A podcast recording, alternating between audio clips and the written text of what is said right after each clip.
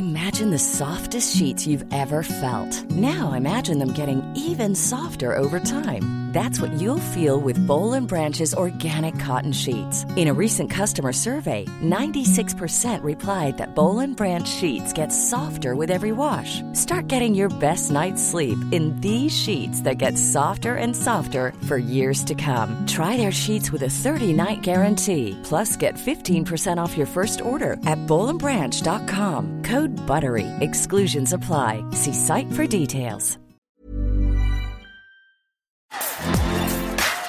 Bonjour à toutes et à tous, c'est Bart et je suis ravi de vous accueillir pour ce nouvel épisode du podcast Extraterrien, le podcast qui interviewe des sportifs hors du commun. Le but de ce podcast est de vous partager leurs secrets, leur vie et d'en apprendre beaucoup plus sur eux afin d'en tirer un maximum de conseils. Donc si vous aimez le sport, l'aventure, le développement personnel ou que vous aimez simplement vous inspirer de personnalités remarquables, alors ce podcast est fait pour vous. Juste avant de commencer, j'ai quelques messages à vous faire passer. Si c'est la première fois que vous écoutez le podcast, je vous remercie d'être arrivé jusqu'ici. D'ailleurs, je vous recommande l'épisode avec Mathieu Torder qui a traversé l'Antarctique à seulement 27 ans. D'autre part, si vous ne le savez pas, j'ai beaucoup d'ambition avec ce podcast et je souhaite aller chercher des sportifs de plus en plus incroyables. Et j'aimerais vraiment interviewer vos sportifs préférés.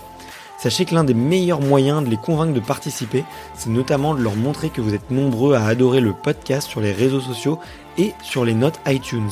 Donc si ce n'est pas encore fait, allez mettre une note sur Apple Podcast ou iTunes, c'est vraiment ce qui m'aide le plus à inciter des sportifs connus à venir témoigner. Si vous écoutez plutôt sur Spotify, vous pouvez très facilement le partager en story sur Instagram, taguez-moi et je vous repartagerai. J'en profite donc pour vous rappeler le nom du compte Instagram, c'est extraterrien.podcast. Suivez-le et vous y retrouverez les coulisses du podcast.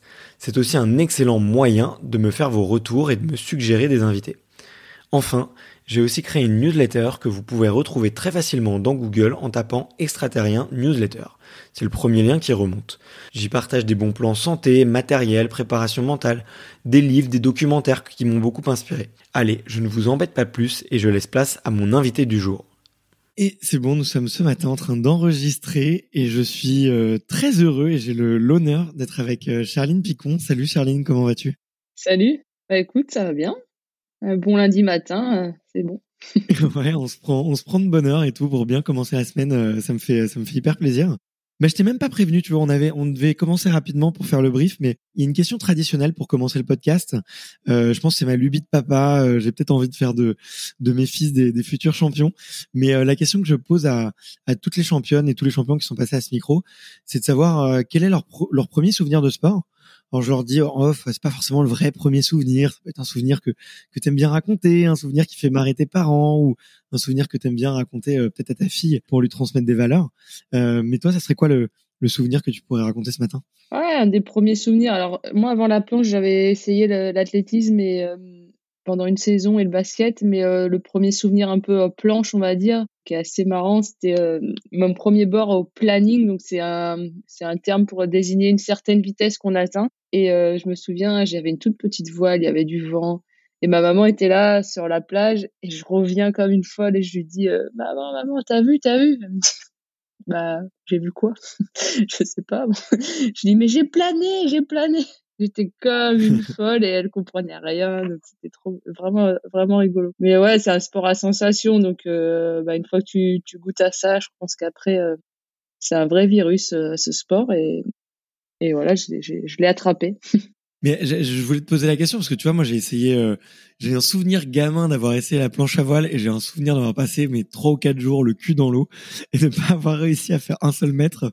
donc toi, t'as as chopé ça vite? Non, bah après au début effectivement c'est beaucoup de, temps passé dans l'eau, euh, à faire des exercices d'équilibre même sans la voile. Je me souviens, euh, on est avec les copains, ça se chamaille dans l'eau. Enfin voilà, c'était euh, c'était plutôt de ça au début. Puis après on a mis les voiles. je me souviens pas exactement du début, mais je pense que oui ça a été globalement assez vite quoi. Ouais, ok. Et, et toi tu es tu es né à Royan, c'est ça? Ouais, bon, je, je, connais très bien euh, ma, ma compagne euh, m'emmène très souvent à Saint-Palais-sur-Mer, donc euh, je, je, je, vois très bien en plus le club nautique. je me demande pour justement pour une petite fille qui naît dans, dans la région, c'est tout le monde passe par les sports nautiques? Je m'en rends pas compte. Est-ce que tout le monde passe par Bah sincèrement, je pense que la voile scolaire y est pour beaucoup. En fait, euh, il y a beaucoup beaucoup de classes euh, quand on est en CM1, CM2 qui vont faire une semaine de découverte de la voile euh, en fin d'année ou en début d'année, et du coup, bah ça permet de découvrir ça. je suis pas sûre que je l'aurais découvert sans sans l'école.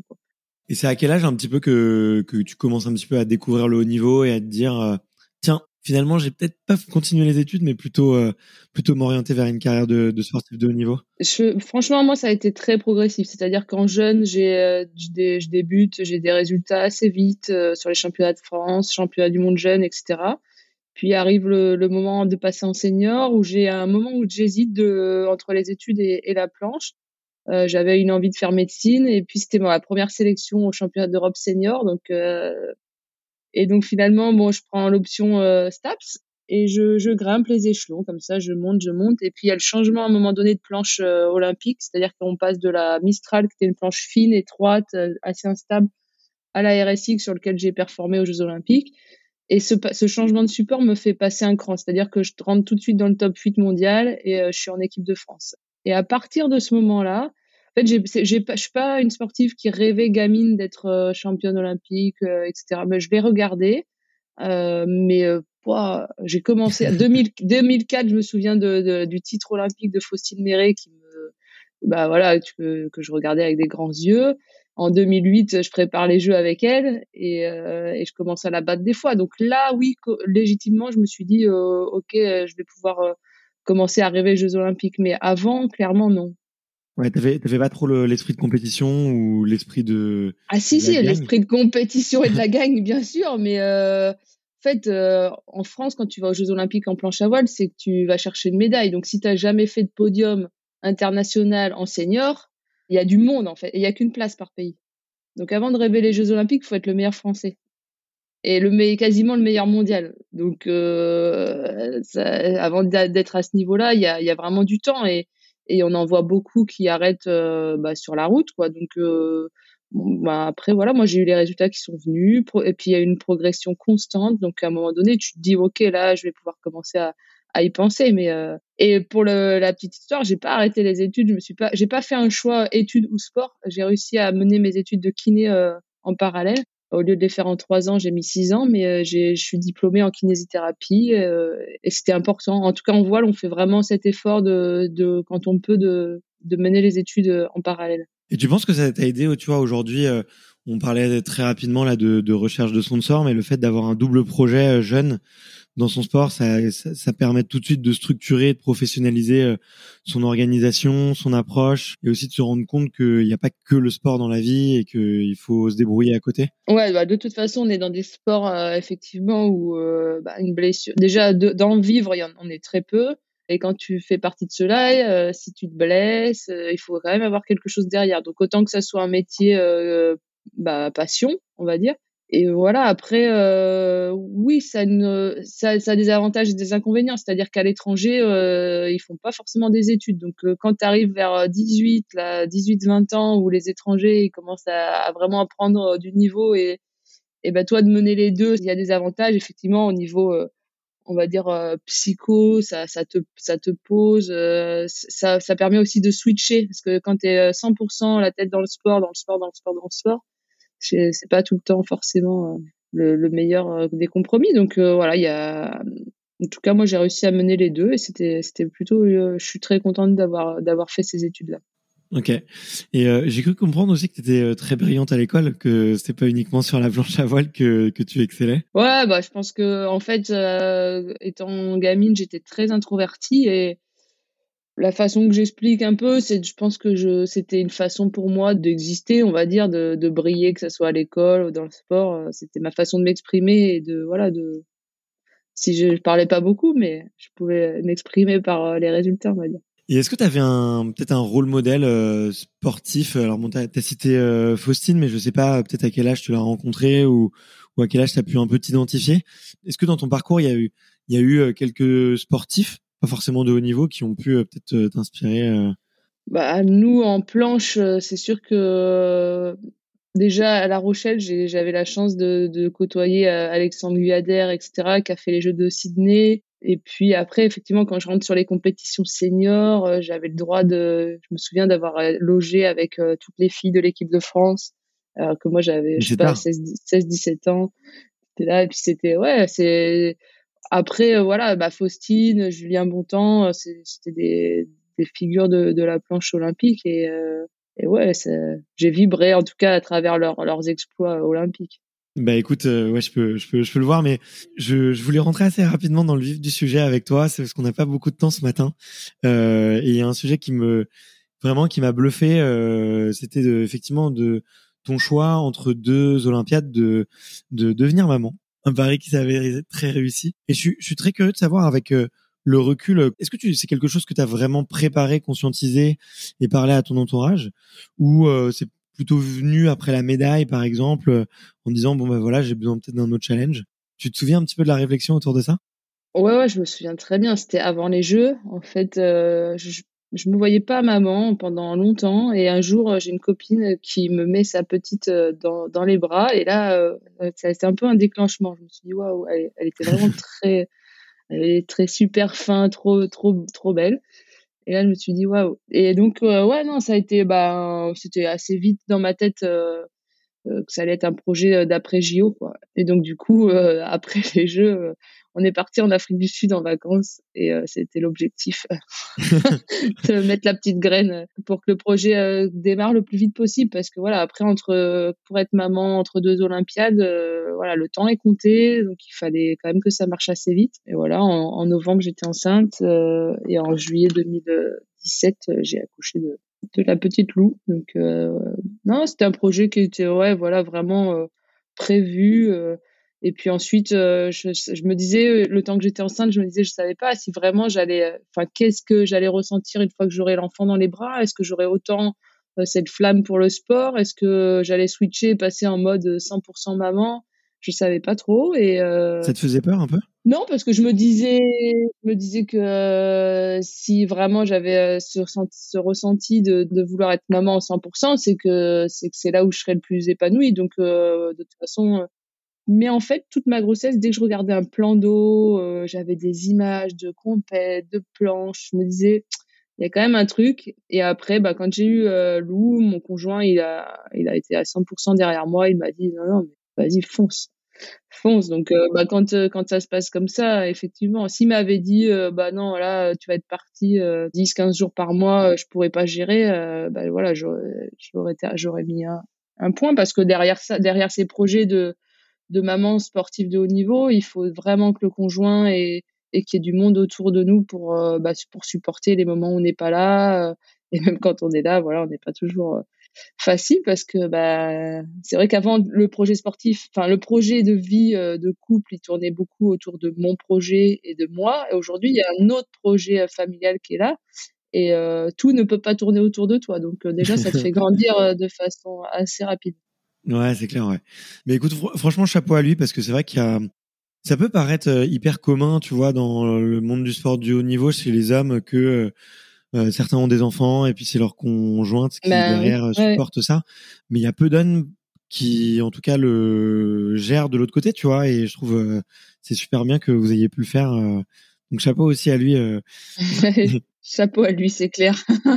c'est un gros, non mais c'est un gros travail d'équipe. Je, je me rends pas compte, tu vois, sur les deux, trois premières années où, on va dire, où l'année, euh, bon, c'était une année olympique un peu particulière, mais combien de voyages euh, tu peux, tu peux avoir durant l'année, par exemple? Ben, en fait, la première année de, de Lou, je, je l'ai emmené partout. Donc, c'était plutôt euh, lui qui, mon conjoint qui restait seul quand on partait. Donc, j'avais mes parents qui, qui venaient. Il y a une fois où je suis allée au Japon avec une autre de l'équipe de France, qui est maman Camille Lecointre, avec qui on a partagé un babysitter. Elle avait son mari euh, qui était là, donc le soir il l'aidait, mais moi le, je me, le soir je me retrouvais un peu euh, bah, toute seule. Donc euh, waouh, au bout de trois jours j'étais en pleurs et je me suis dit mais jamais je tiendrai trois semaines. C'est, je voyais pas comment on allait faire.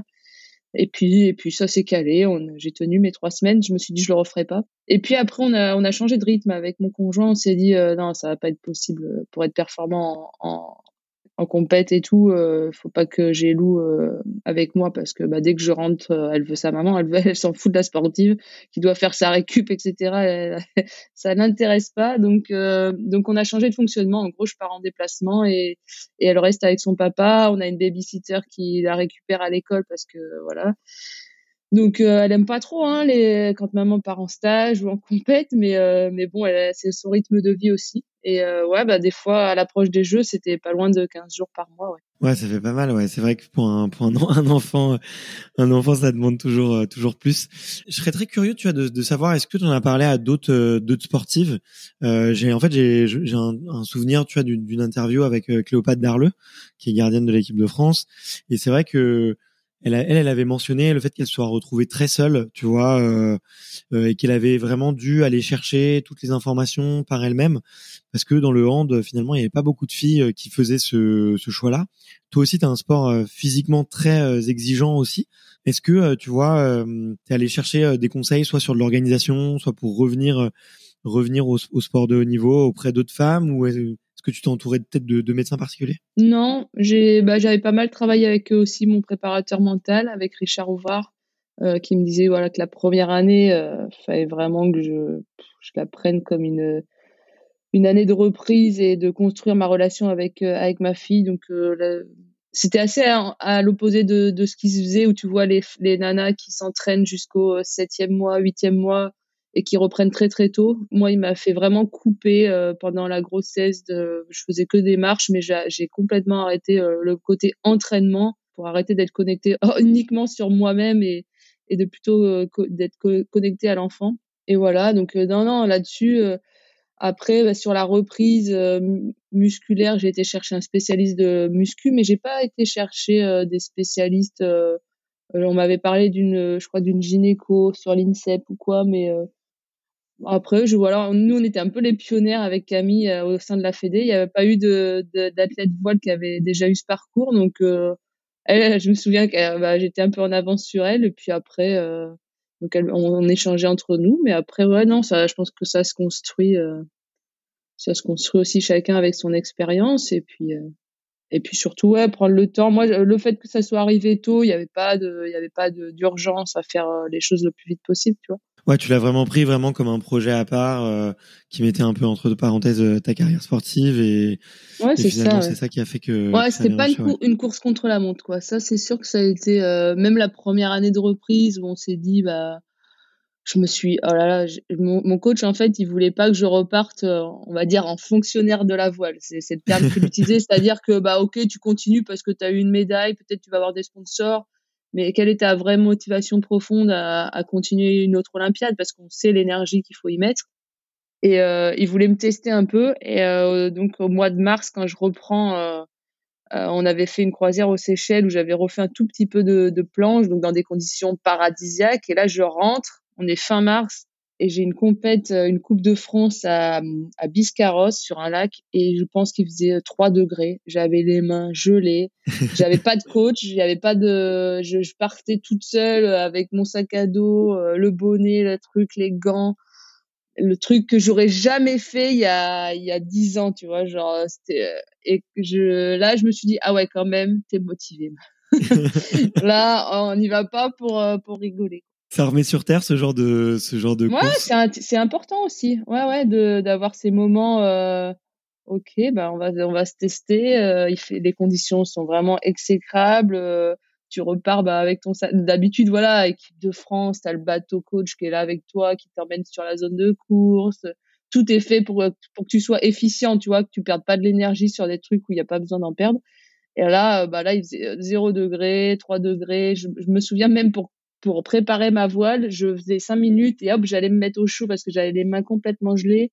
Je revenais, je re-rentrais. Enfin bon, c'était, c'était, ouais, c'était un beau test. ok. Et avec le recul, c'est, c'est quelque chose qui t'a donné, euh, je sais pas, peut-être plus de motivation ou plus de, plus de, de ressources intérieures, tu vois, euh, le, le, le fait de, d'être maman. Est-ce que ah, certainement, Ouais, moi, je, je suis pas la personne qui va te dire, ouais, ça m'a donné une, une, une, force supplémentaire. Euh, euh je pense à ma fille et Non, en vrai, moi, quand je suis en compète, euh, j'essaye de. Non, mais c'est vrai, j'essaye justement de ne pas avoir ce côté, euh, ce côté euh, maman qui soit là, de penser à Lou et tout, parce que je crois que je l'ai eu une fois pendant les Jeux et une fois sur une autre régate. Mais normalement, voilà, je suis super connectée à ce que j'ai à faire, le côté technique, etc., tout ce que j'ai toujours fait. Par contre, évidemment, de devenir maman, ça, en fait, je me souviens d'une conversation avec mon préparateur mental où j'étais à moitié en pleurs en lui disant mais c'est une charge, une charge mentale supplémentaire quoi, de gérer le quotidien d'un jeune enfant. Euh, bah, ça te fait monter dans les tours, tu, tu, tu te mets en colère, euh, enfin bon bref, tous les trucs, euh, les crises, gérer les crises à deux, voilà. Mais malgré tout, tu apprends beaucoup sur toi et lui, il m'avait dit, bah, écoute, essaye de, enfin, ne vois pas ça comme une charge, mais euh, essaye de voir ça comme des compétences supplémentaires qu'auront pas tes adversaires. Alors au début, tu, tu le vois pas forcément, mais je pense qu'effectivement, tout ce que tu vis au quotidien, ça, ça t'apprend beaucoup sur toi et, et je dirais pas voilà que c'est une force supplémentaire, mais il y a, y a des choses qui sont différentes et qui, qui vont dans le bon sens de, la maturité pour un projet sportif. Quoi. Ouais. Ben moi je trouve, euh, je sais pas pour toi, mais moi ça m'a beaucoup appris à à accepter par moment, tu vois, de perdre du temps ou justement de pas être efficace et d'accepter le temps, tu vois.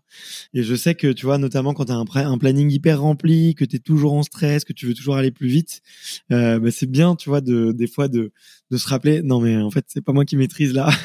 Et je trouve que c'était plutôt une, une bonne une bonne compétence.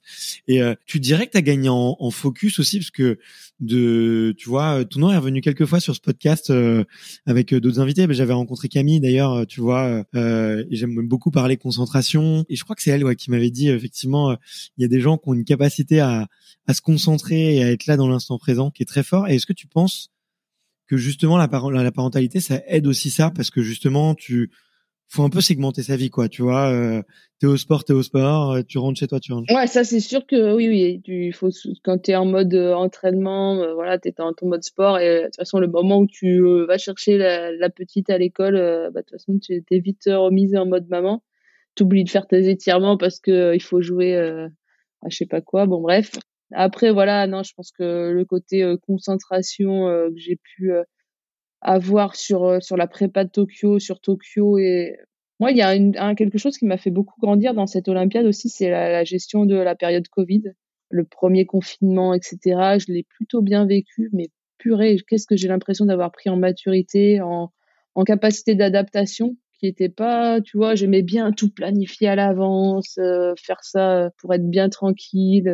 putain, maintenant, je suis capable de prendre un billet d'avion deux jours avant et, de pas avoir réservé l'hébergement et c'est pas grave. Et euh, ça, ça a été, ouais, ça, ça, ça a été vraiment aussi quelque chose de, très important, dans dans ma réussite. tu vois, le confinement, on a un an supplémentaire. Qu'est-ce qu'on en fait? On a été super intelligent dans ce qu'on a mis en place pour bah, pour combler des trous qui, effectivement, si j'avais eu les Jeux en 2020, je sais pas ce que j'aurais fait parce que peut-être j'aurais gagné, j'en sais rien, on, on peut pas faire le match, mais on a été super fort dans ce qu'on a mis en place pour que ça reste euh, plaisant. Donc, on a pris des jeunes euh, partenaires d'entraînement, des garçons, pour qu'ils me challenge à l'entraînement. J'étais super focus. Dès que j'allais sur un entraînement, je savais exactement ce que j'allais travailler. Comme si, ouais, la détermination était devenue encore plus qu'avant. Quoi. C'était, euh, je me suis vraiment impressionnée là-dessus. Et quand tu dis on, c'est Cédric et toi, c'est ça? Ouais, bah avec Julien aussi, Julien Bontemps qui est arrivé dans mon staff à peu près à, ce moment-là. Et puis ouais, avec Cédric, voilà, je pense. Bah, je, je menais mon projet pour eux, eux de leur de ce qu'on a retenu des, de cette prépa olympique et tout, c'était vraiment euh, j'étais maître de mon projet quoi. C'est moi qui drivais le truc. Euh, euh, voilà avec bah, la, vie de, de, de, mes entraîneurs de mais c'était vraiment voilà ah bah, j'ai envie de faire ça il faut que je travaille ça bon bah ok on va faire ça c'était vraiment incroyable comme comme aventure par rapport à Rio où c'était plutôt Cédric qui drivait le le projet Là, ouais, bah voilà, une maturité. Après, voilà, c'est normal. Je suis devenue maman, euh, j'ai pris de l'âge. du coup, maintenant, j'ai le droit de décider. Voilà, j'ai le droit. Je suis une maman, j'ai le droit de décider. C'est marrant euh, que tu que tu expliques ce, ce changement de, de statut, quoi. Et c'est effectivement, tu parles de beaucoup euh, sur l'aspect sportif. Est-ce que l'aspect non sportif, tu l'as on l'a on l'a rapidement mentionné tout à l'heure. la planche à voile, c'est un c'est un sport sur lequel il faut trouver des sponsors ou qui coûtent assez cher aussi. Je crois que tu as beaucoup de beaucoup de mâts et beaucoup de planches différentes euh, qui ont un certain prix. Entre effectivement à la fois d'un côté tu as une médaille d'or mais de l'autre côté tu fais un gros break dans ta carrière et en plus il y a Tokyo enfin le Covid pardon qui met un peu un, frein et sur lequel certains sponsors ont pas été hyper fair play euh, euh, avec avec les athlètes. Toi, ça s'est passé comment ton ta préparation à ce niveau-là? Alors moi, bah, bah, le premier effectivement frein, ça a été la grossesse voilà, j'avais un partenaire, il savait pas trop. Euh, je lui annonce la grossesse, il dit bah ok, bah on verra quand tu reviens quoi. je dis bon bah, en fait je l'ai joué assez, ouais bah après je l'ai joué clair direct, tu vois. Après moi j'ai eu la chance bah d'être euh, à l'armée, l'armée des champions. Donc euh, là bah là quand eux je leur annonce ça, bah c'est ok, hein, on te suit, tu continues d'avoir ton salaire et tout. Donc ça bah là tu peux vivre ta grossesse sereinement aussi, hein. C'est t'as pas cette question là. Et puis après, non, après, j'ai un gros merci à faire. C'est à Event Team, qui est euh, l'agence de, de billetterie des Jeux Olympiques, mais pas que, tu vois, qui est dans tout ce qui est événementiel et sport, qui ont vécu bah, 2020 euh, et 2021, bah, du coup, euh, bah, billetterie Jeux Olympiques, il n'y en a pas eu, etc. Et qui, qui sont restés au soutien malgré ça jusqu'au jusqu'au jeu. Donc, c'était important de, de les remercier parce que quand eux étaient dans le dur, ils ont ils m'ont pas lâché. Quoi ce qui n'a pas été effectivement le cas de tout le monde, je pense. Bon bah écoute, tu fais, on fait bien de citer au moins les, les gens qui font euh, du bon travail et des gens euh, qui sont euh, qui sont loyaux, donc c'est plutôt chouette. Et peut-être juste curiosité, c'est peut-être mon côté un peu entrepreneur et, et curieux un petit peu du, du sport business, mais toi tu t'as géré ta ta recherche de sponsor seul ou tu te fais accompagner pour cette partie-là? Euh, non, c'est de toute façon c'est une partie très compliquée qui demande du temps et du du contact, du relationnel. Donc j'ai eu quelques belles opportunités sur La Rochelle euh, grâce à une agence de com euh, qui a, pour qui j'avais fait un, une campagne sur le don d'organes où j'avais posé nu quand même. Je m'étais. je savais pas ça. Quand même. ouais, ouais, ouais. Et euh, du coup derrière on a on a super sympathisé et, et cette agence la Cimaps m'a bah, bah, dans ses clients euh, m'a fait rencontrer un de ses clients et qui m'a sponsorisé derrière avec quelque chose de sympa d'ailleurs c'est les matelas et bacs qui ont un, un côté éco-environnement là, qui recycle les bouteilles plastiques. On fait un matelas à mon nom, donc c'est assez rigolo. T'as un matelas Charline qui est fait avec des bouteilles plastiques recyclées d'océan. C'est assez cool. Et puis après, je, je bosse avec euh, Caroline Angelini qui, euh, qui, qui, a toutes les mamans euh, euh des sportives françaises quasiment, qui voilà, qui, qui gère aussi quelques quelques contrats et, et voilà, non, c'est difficile de d'aller de, faire toc toc et de trouver direct ok, le feeling passe, euh, euh, je vends mon projet et ça marche quoi. C'est compliqué. On a même eu bah là récemment avec Caro, on a on avait une super belle proposition d'une grosse marque et euh, et franchement j'étais j'étais presque en train de d'arrêter un autre contrat parce que c'était en concurrence. Heureusement que je l'ai pas fait parce que derrière le temps que c'est pas signé, c'est pas signé et c'est tombé à l'eau. Donc tu vois, faut faut faire gaffe le nombre de fois où tu crois que tu vas avoir des sponsors, tu as une touche et, puis au dernier moment, euh, eh ben non, soit on te répond pas et là tu, relances, tu relances et puis au bout d'un moment ils te disent ah ben non. Ça, ça m'est arrivé aussi là il y a, il y a quelques semaines. Une, boîte qui était venue vers moi et tout. C'est moi j'avais rien fait. C'est eux qui viennent vers moi, qui me disent tac tac tac, j'annonce un, tarif machin et, puis là plus de nouvelles. Ok. Bon voilà, ça, fait partie du, sport et du business on va dire c'est pas simple. Même euh, quand tu es double médaillé olympique, euh, c'est pas ça. Ouais. Mais écoute, on, déjà, on embrasse Caroline. Euh, je la remercie pour euh, son super boulot et à chaque fois, c'est un grand plaisir de travailler avec elle. Donc, je suis sûr qu'elle est, qu'elle est super efficace et que ça doit super bien marcher. Et effectivement, elle a toutes les moments du, du sport olympique, j'ai l'impression.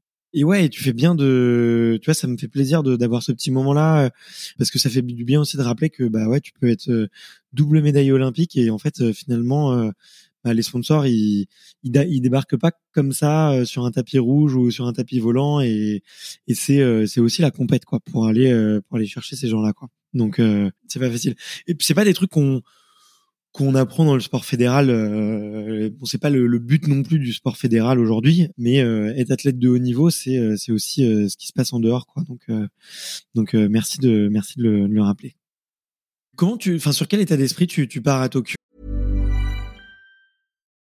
Life is full of what ifs. Some awesome, like what if AI could fold your laundry?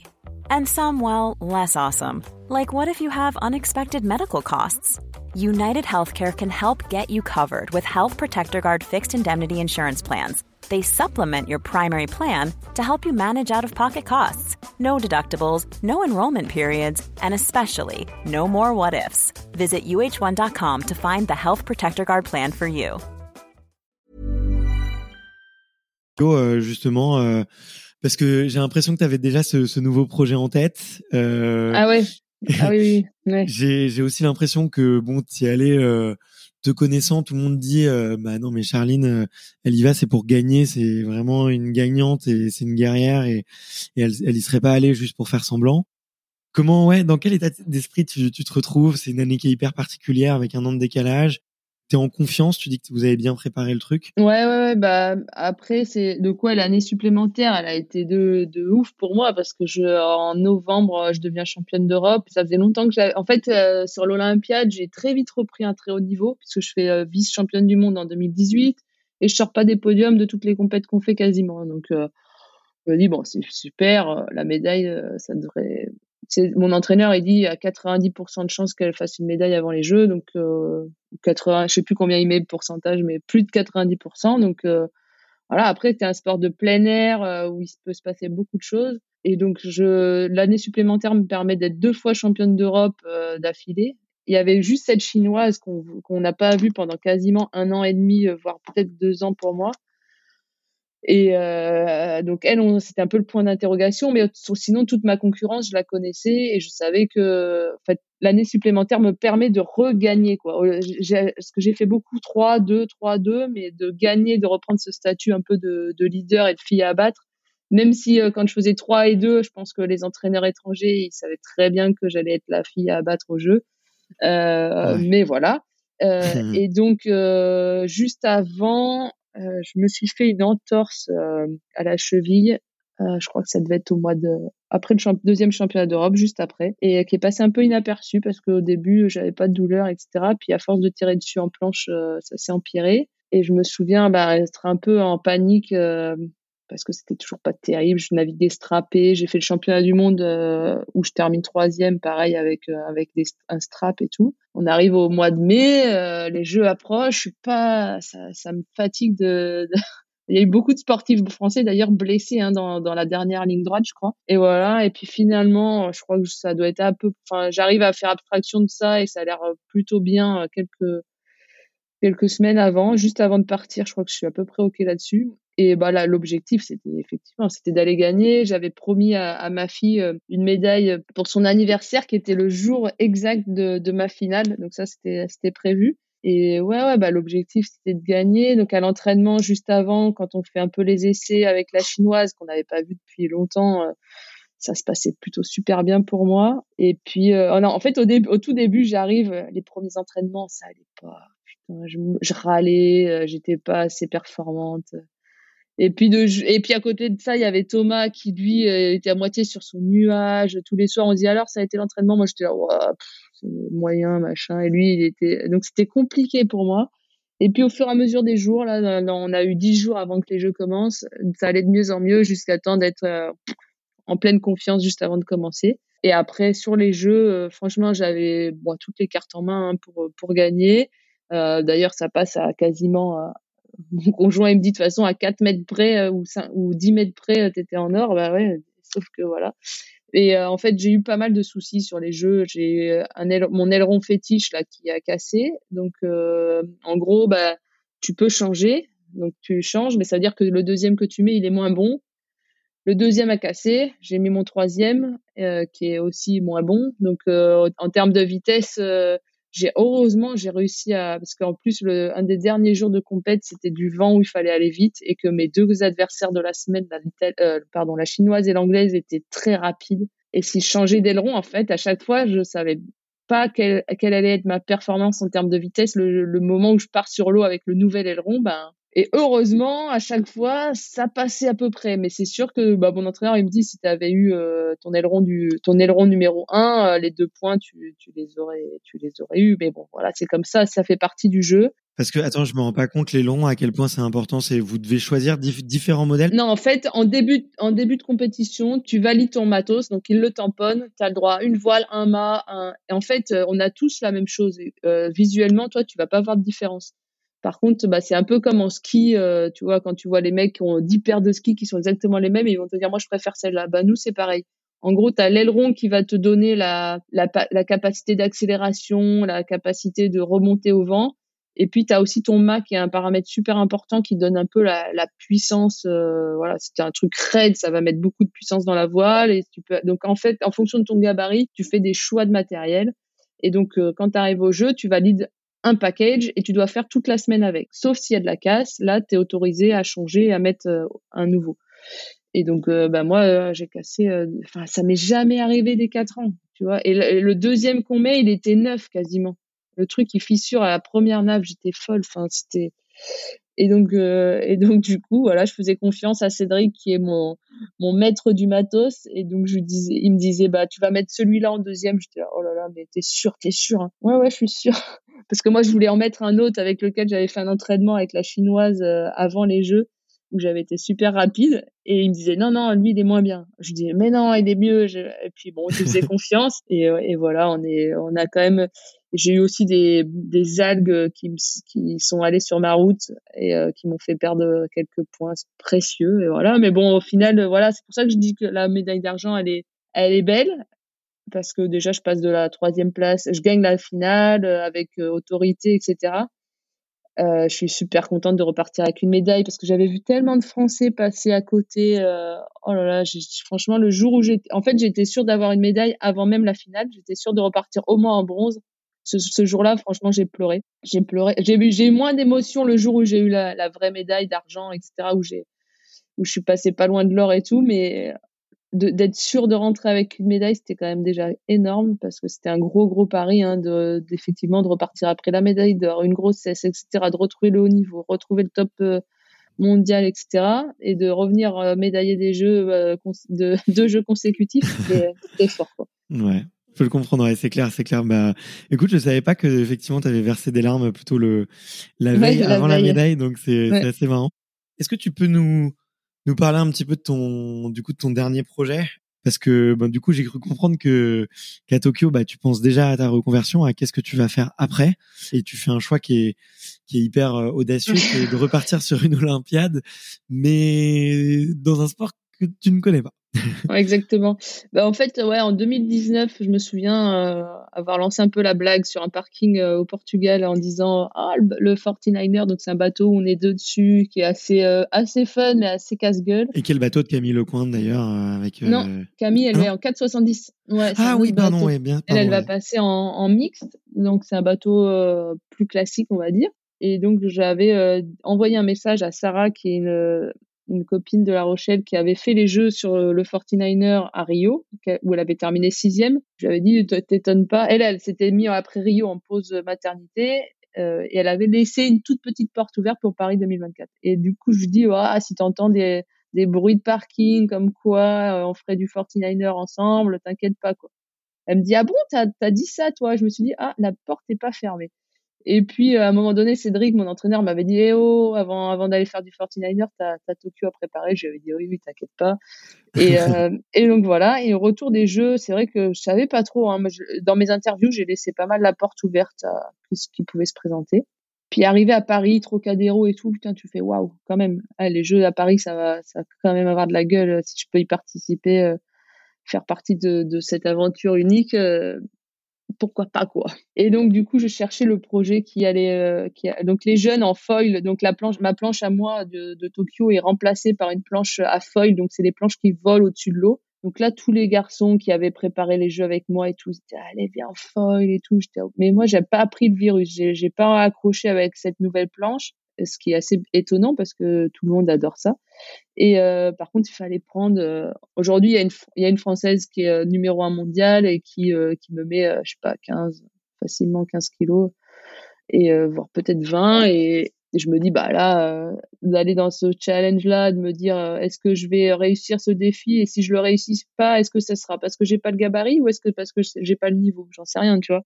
Et puis j'avais pas, effectivement, moi j'ai vraiment besoin de vibrer, de sentir que il y a quelque chose, que ce soit mon corps qui parle plus que me dire je veux faire ça, tu vois. Autant le, la parole, je peux, je peux dire ce que je veux, je peux vous dire demain, oui j'ai envie de faire de la foil pour Paris 2024 ok, ça c'est ça c'est ça c'est mon moi qui le dis. Et par contre, le jour où Sarah m'a répondu qu'elle voulait bien partir avec moi en 49er, euh, je faisais des bonds dans la maison, j'ai failli pleurer. Euh. Donc je me suis dit ok là là c'est pas moi qui le dis, c'est mon corps qui parle, tu vois. Et ça pour moi ça a été vraiment important. Et donc voilà, donc là bah ouais, c'est comme tu dis, c'est euh, audacieux, c'est pour moi c'est un Everest.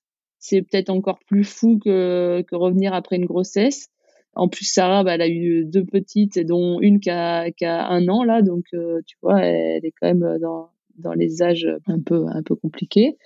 Et euh, voilà, non, le projet il est il est fou. Franchement, on est deux. Euh, bah, Sarah, c'est une fille qui est talentueuse à la barre, qui a déjà qui est passée pas loin d'une médaille à Rio. Et voilà, moi le, le truc le plus fou, bah franchement, si on arrive notre Paris, qu'on a, qu'on va à, à, Paris 2024 et qu'on ramène une médaille, je pense que je m'en remettrai pas. C'est-à-dire que le Paris est tellement dingue, euh, mais à la fois, en fait, le plus gros défi pour nous, ça va être de réussir à, parce que bah, Sarah, c'est une grosse compétitrice aussi, moi aussi, et a priori, un des plus gros challenges, c'est, c'est quand même la, de réussir à faire que deux forts, parce que souvent, dans, dans un bateau où on est à deux, il y a un dominant, un dominé, on va dire c'est pour simplifier, mais c'est pas tout le temps le cas, mais souvent il y a ça quand même. Et quand tu as deux fortes personnalités, deux forts champions, le, le, plus gros challenge, ça va être de nous faire réussir à bah, nous additionner plutôt qu'à, tu vois, à savoir qui est le plus fort. On s'en fout en fait. Nous, notre but c'est c'est le bateau qui soit le plus fort. C'est pas l'une ou l'autre. C'est on est un équipage pour pour aller euh, chercher une performance. Et là-dessus, on est, on va être accompagné par euh, Eric Blondeau et, et peut-être aussi Richard avec qui je travaillais sur euh, sur tout ce qui est communication pour effectivement bah, mettre les égaux de côté, rester humble et, et pas louper d'étapes, on va dire. voilà, passer les étapes les unes après les autres pour être performant dans deux ans. Finalement, on s'en fout d'être performant dans six mois ou dans un an. C'est ça finalement le plus gros challenge, plutôt que d'apprendre un nouveau sport c'est de passer d'un sport individuel à un sport collectif. Ouais, parce que bon, la technique, euh, tu vas faire des heures, tu vas répéter. Voilà, au bout d'un moment, euh, ça, tu vois, il y a déjà des belles choses et tout, c'est cool. Le plus dur, effectivement, par exemple, bah moi, ce qu'on dit, je discutais hier soir avec un pote, je disais, bah là, moi, euh, aujourd'hui, quand je regardais en planche mon plan d'eau, quand je décidais qu'il fallait que je vire de bord pour aller, euh, bah, pour changer de, de, direction, je me disais pas dans ma tête, il y a même pas une phrase qui passait en disant euh, il faut que je change de bord, il faut que je vire euh, parce que j'ai vu une risée où en fait tout était, c'est vraiment de l'intuition, c'est de la de l'automatisme. ok là il y a ça donc paf, faut que je réagisse. Et là aujourd'hui on me demande de tout verbaliser. Mais, mais sauf que c'est même pas écrit dans ma tête tu vois. Donc en fait euh, si avant je me disais dans ma tête euh, ah, il faut que je vire parce qu'il y a une risée je pense que j'arriverais plus facilement à, le communiquer à Sarah. Aujourd'hui putain là on me demande de parler euh, le bateau va vite le bateau est ralenti le bateau on va pas assez proche du vent là il faut faire ça waouh.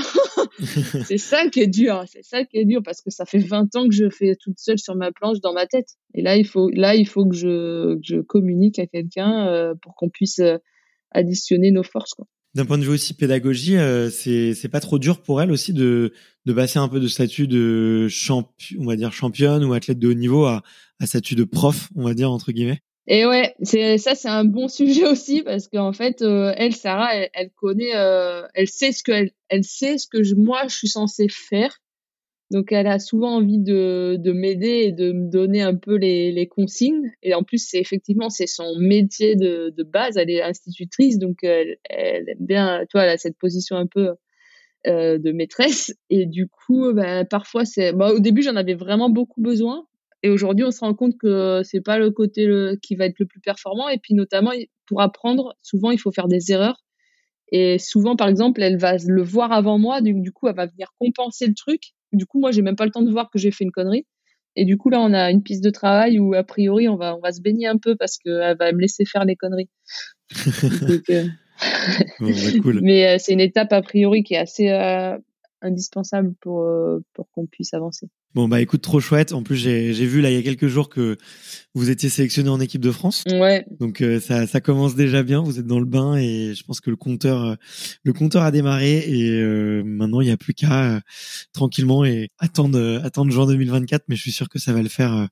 ça va le faire et c'est un vrai vrai challenge. Et je pense que la course, le fait d'avoir d'avoir très peu de temps fait que ça te met dans une énergie supplémentaire qui Ouais, euh, bah, Sarah, elle voit ça comme un one shot, tu vois. Elle, euh, après, moi, c'est quand même. Euh, euh bah, j'ai préparé 2008, 2012, 2016, 2020, 2024, cinquième Olympiade. voilà, moi, moi, elle, elle a réussi à faire une bonne, une bonne coupure.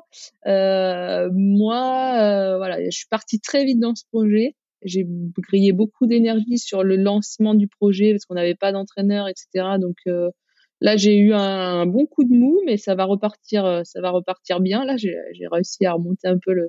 Mais euh, c'est pas, c'est pas tout simple. Hein. Euh, c'est effectivement une cinquième Olympiade. T'as intérêt à avoir la, la flamme qui, qui, est, qui est bien allumée parce que voilà, avec une famille à côté et tout, c'est c'est pas toujours tout tout simple, mais c'est un sacré challenge. Et mon conjoint est encore à nouveau à 100% derrière moi, Lou aussi, donc ça c'est chouette. Mais écoute, ouais, je suis très curieux effectivement de de voir ta progression sur une discipline euh, complètement nouvelle et, et sur laquelle l'expérience parle quand même. Tu vois, quand tu parles à beaucoup de, de marins, ils te disent que l'expérience est quand même quelque chose d'important. Donc, euh, écoute, je, je, touche du bois pour toi et je serais vraiment très heureux de, de voir de belles résultats.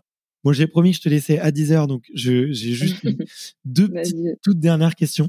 La première, c'est si tu pouvais euh, te donner un, un, conseil à ton toi-même de, de 18 ans quand tu commences, quand tu rejoindre l'équipe de France et que tu pouvais te, dire, euh, t'envoyer un petit message à ce moment-là ou te dire une petite phrase dans le creux de l'oreille, qu'est-ce que tu te dirais?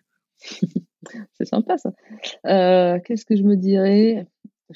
Que la, route va, va pas être simple, mais que les moments difficiles, c'est certainement là où on apprend le plus et que faut rien lâcher euh, et croire en, en soi et mais surtout que euh, finalement ces, ces, parcours de vie là de sportifs de haut niveau c'est euh, c'est une fabuleuse opportunité pour grandir en tant que, que personne. Parce que tu as, écouté beaucoup de de parcours euh, de sportifs de haut niveau et que c'était tu, tu les as pas toujours écoutés c'est ça?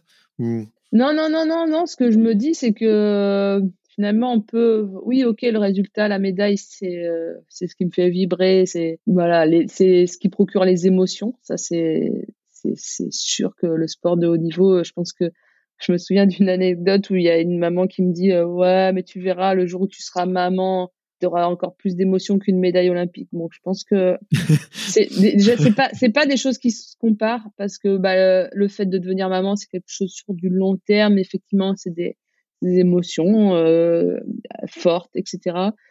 Mais je pense que le, sport, les émotions qu'on vit nous en tant que sportifs et qu'on fait vivre aux gens, alors elles sont d'une intensité incomparable parce qu'elles sont très courtes dans le temps finalement. L'émotion pure que tu vis à une médaille olympique, elle est quand? Elle est au moment où tu vas passer ta ligne d'arrivée, que tu vas exulter.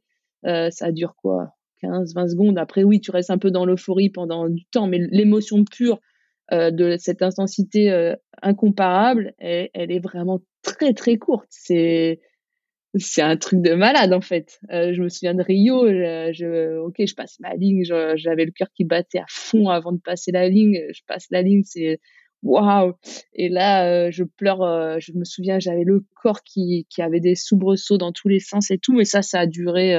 je sais pas, peut-être, je sais même pas en fait. Est-ce que ça duré 10 secondes ou 30 ou une minute, j'en sais rien, mais c'est court quand même. Et puis après, euh, voilà, après tu prends le temps, tu savoures. C'était dans l'euphorie, mais cette émotion pure, elle est intense. Et je pense pas qu'on puisse la retrouver dans dans d'autres euh, circonstances de, de la vie. Après, oui, un mec qui fait son show euh, dans un spectacle de, de musique ou quoi, il doit vivre des, émotions intenses. Mais vraiment, le sport, je pense que et on et on emmène les gens avec nous, tu vois. oui, de devenir maman, tu es, tu, toi et ton et ton conjoint, tu prends des émotions, la famille aussi, mais dans le sport, t'emmènes, t'embarques, t'embarques du monde et ça fait vibrer euh, du monde. Donc c'est ça qui est intéressant. Ouais, même à bas niveau, euh, le fait de gagner ou ça te fait ressentir des choses très ouais, C'est sûr. Mais je, suis d'accord. Et ouais, la toute dernière question, c'est un petit peu comme un, passage de, de, flambeau olympique, mais c'est plutôt un passage de micro. c'est de savoir quelle est la prochaine personne que tu me recommandes d'aller interviewer justement pour parler peut-être maternité, équilibre de vie ou, ou nouveau challenge, redevenir débutante. En fait, tu as, dû déjà interviewer un paquet de monde. Ouais, ça fait. Bah, même, tu vois, même après 130 euh, interviews, euh, il reste beaucoup de monde à faire, tu sais. Hein. Ah ouais, euh, j'imagine. Anaïs Bescon, t'as déjà fait? Pas encore, pas encore. Ah bah voilà, va voir Nanas après les mmh. jeux. Ça marche. Et qu'est-ce que je devrais lui demander? Non, bah Nana, c'est une belle personne aussi. Euh, moi, je l'ai rencontré pas pas tant de fois, mais on a, en fait, le, le, milieu mer et montagne, je trouve qu'on on se retrouve souvent avec des valeurs assez euh, assez similaires, l'humilité, etc. Le fait d'être un sport de pleine nature, je pense. Et, euh, et voilà, j'ai bien accroché avec elle. Qu'est-ce que tu peux lui demander en particulier? Je sais pas, mais qu'est-ce qu'elle a mangé avec moi au resto euh, Non, je déconne. Euh, non, non, bah après, euh, voilà, je... c'est ton, ton boulot, ça, d'aller trouver les questions. Ouais, exactement. Très bien répondu. On voit la, on voit la répartie. Écoute, merci infiniment, Charline, euh, d'avoir pris le temps ce matin. Moi, je me, je me suis régalé. J'ai super sourire, bonne banane. On a pu parler de, de plein de sujets. Je, je t'aurais bien amené sur d'autres sujets, encore plus. Ça fait quoi de revenir débutante? Est-ce qu'on peut être des Ah ouais, bah vas-y. Hein.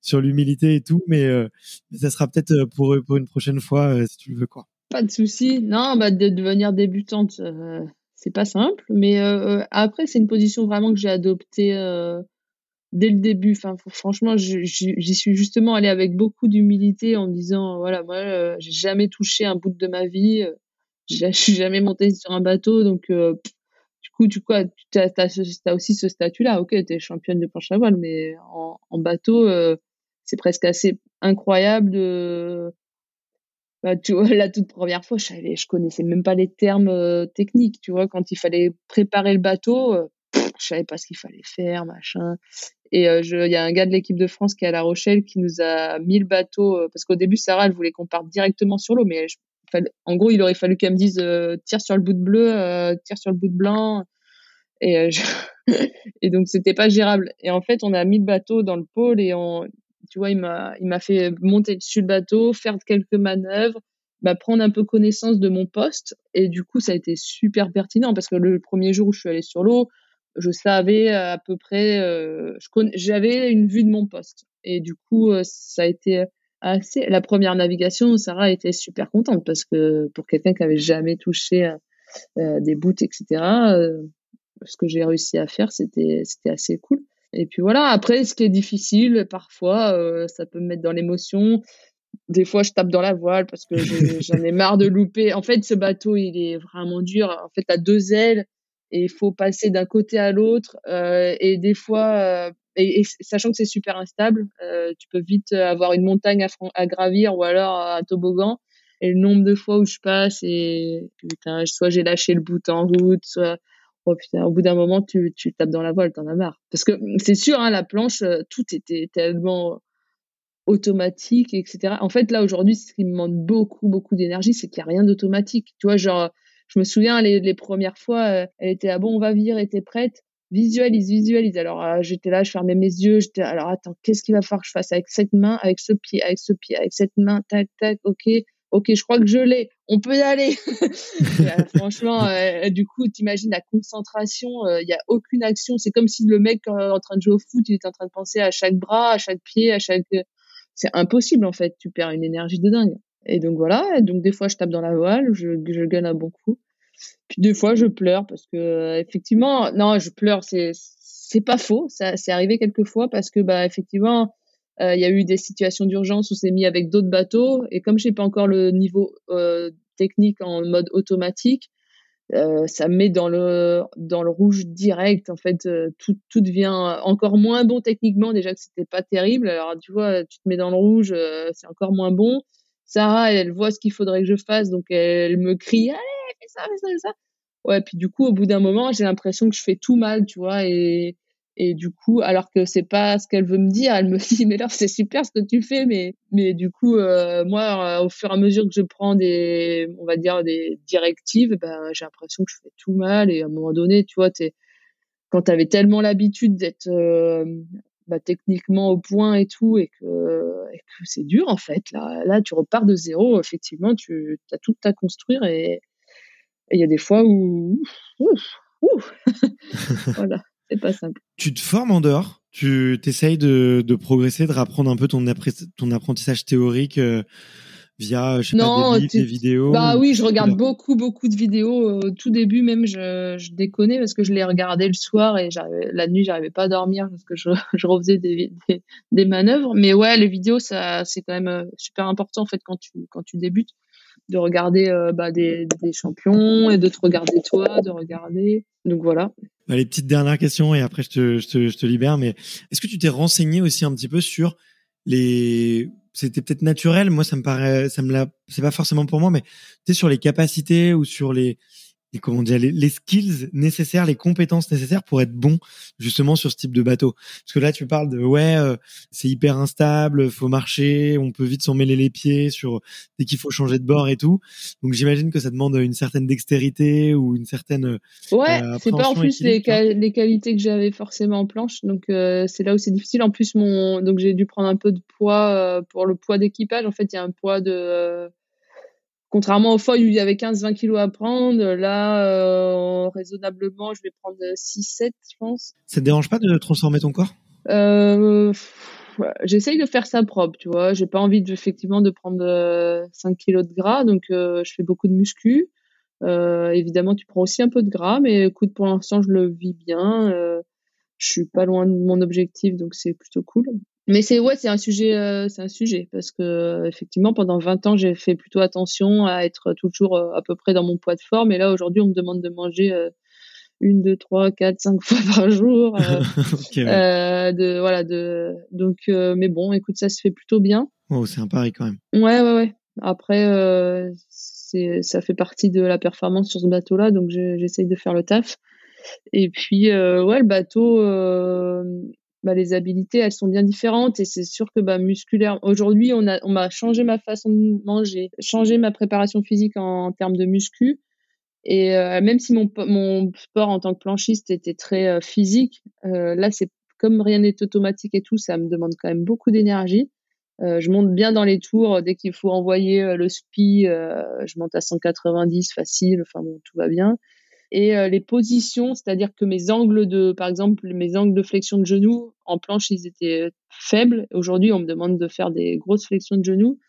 Et du coup, je me suis tapé, bah là, depuis le début, j'ai pas un moment où j'ai pas un petit bobo, quoi. J'ai toujours une tendinopathie, euh, que ce soit au genou, euh, à l'épaule.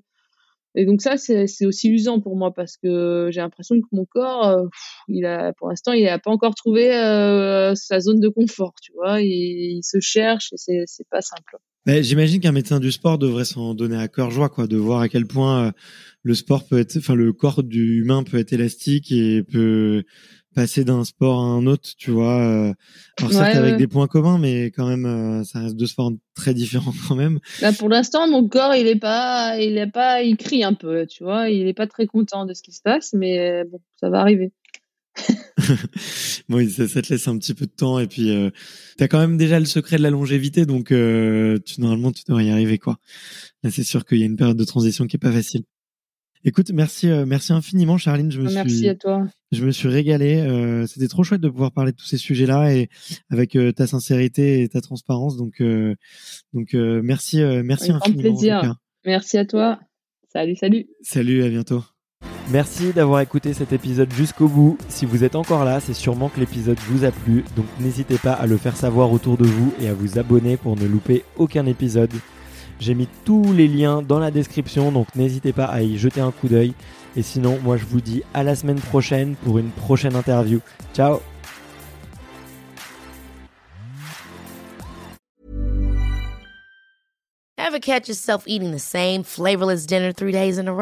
Dreaming of something better? Well, HelloFresh is your guilt-free dream come true, baby. It's me, Kiki Palmer. Let's wake up those taste buds with hot, juicy pecan-crusted chicken or garlic butter shrimp scampi. Mm. Hello Fresh. Stop dreaming of all the delicious possibilities and dig in at HelloFresh.com. Let's get this dinner party started.